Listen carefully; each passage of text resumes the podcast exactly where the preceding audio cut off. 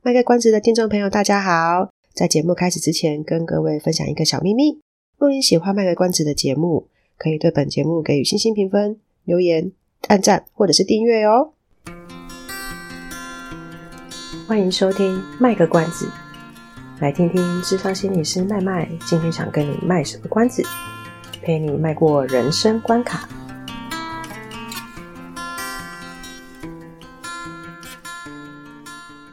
各位听众朋友，大家好，我是代班主持人机器麦麦，欢迎收听卖个关子。最近似乎不少人对 AI 很有兴趣，早在之前就有人在玩 ChatGPT，最近则是有人在玩 Midjourney，麦麦则是乐观其成，但也懒得玩，可能是之前玩 Siri 玩到腻了。不过麦麦相信 ChatGPT 的功能会比 Siri 更高阶。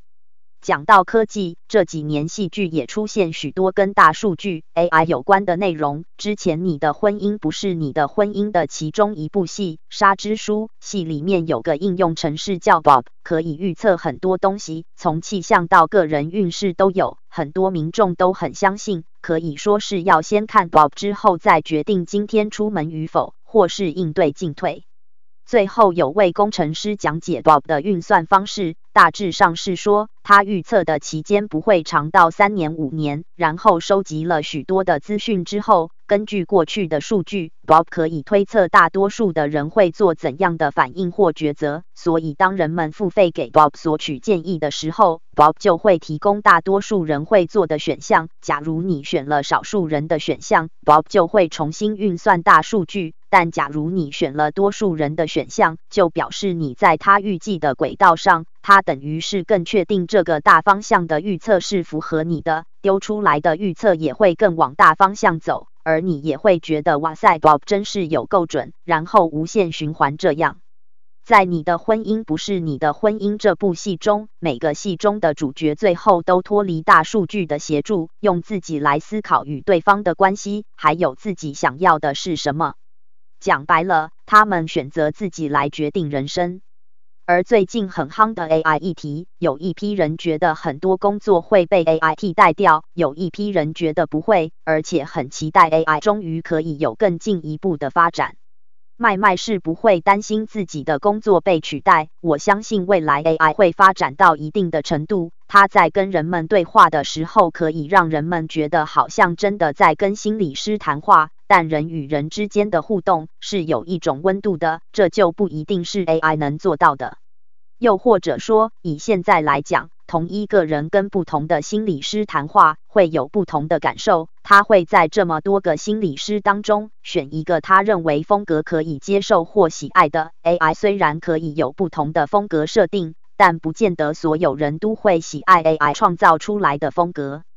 对于大数据跟 AI 的哭泣，麦麦想到，这大概就是下一个世代的 3C。如果说我们现在这个世代看到许多人沉迷在手机、网络或手机游戏中，那下一个世代大概就是沉迷于大数据跟 AI。现在我们看到这些话题的兴起，就是个征兆，正如同网络刚开始要起飞时的样子。既然这样的话，我们可以预见什么事情会发生呢？当时网络一开始兴起的时候，不太会有人想到网络成瘾或手机成瘾这种东西。偶尔会有人提出一些伦理议题，但在当时很逆风，所以会受到抨击。现在大数据跟 AI 兴起，也有这样的状况。当有人提到这样的科技继续发展下去的时候，要留意什么，就会被认为是扫兴，不愿意跟上科技，唱衰新科技。依照经验法则，未来可能会有不少人是活在 AI 或大数据的掌控之下。麦麦不讨厌科技，也不会反科技，不然怎么会让机器麦麦代班呢？但在科技越来越兴盛的时代，麦麦很想跟大家分享一个资商的核心，就是找回自我的主体性。如同本集的主题，科技始终来自于人性，因为有需求，所以科技不断地往前走。照这样的初始概念，科技是为了让我们的生活更好、更方便而不断进步的。但平心而论，现在有多少人被手机或网络绑架了？我们觉得我们可以控制手机的使用，但事实上真的去计算的时候，会发现自己一天花在滑 Line、滑 Facebook 或 Instagram、看抖音，甚至是追剧、看团购品相的时间多到出乎意料。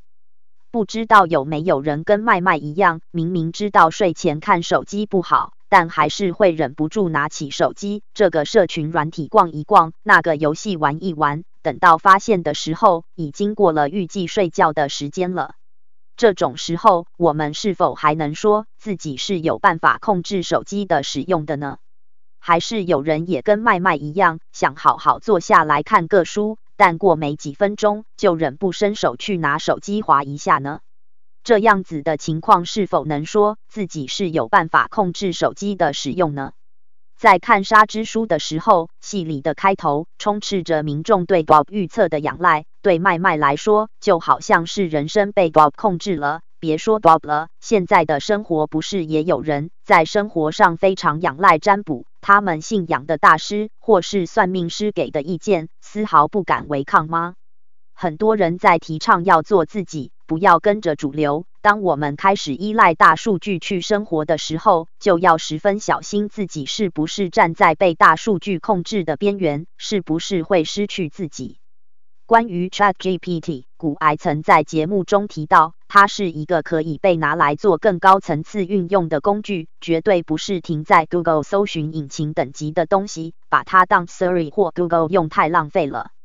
光是 Google 的普遍跟社群软体的演算法，就已经让许多人习惯于被动获取资讯，演算法给什么就接受什么，也不太会去过滤或筛选资讯的内容。这样其实就有点把选择权跟决定权交给科技。我会倾向于形容这样的人是被科技控制，并不是善用科技。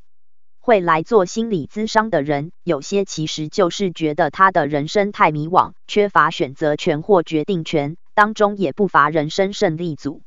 人生或许有许多事没办法一下子就拿回主导权，但科技这件事是比较好入手的，不妨可以试试如何把自己跟科技的位置转换一下，让自己成为是善用科技的人，而不是被科技制约控制的人。善用科技的人，能够在资讯的洪流中长出自己的思考，去除杂乱的讯息，保持好社会参与度。但被科技控制的人，大概可以想见，他们在生活中常出现像的话语，就是人生没有目标，不知道做什么好，人云亦云，害怕做决定，嘴巴说讲求速率而使用科技，但少了自己的想法。当自己逐渐可以变成善用科技，不被科技控制的人的时候，生活一定也会有一些不同的。好啦，最后跟大家说明一下，这集的封面是用 Midjourney 做的。原本我下的指令是人们很开心的使用科技，而且知道怎样使用科技对自己的生活是好的，也会常常跟人互动。但图看起来一点都没有开心的感觉，可能我英文要再加强。这集就到这边了，各位下周再见。以上是我们这次的节目内容，谢谢您的收听。如果您喜欢我们的节目的话，欢迎订阅我们的节目，或是到粉丝专业路上有个心理师追踪暗赞。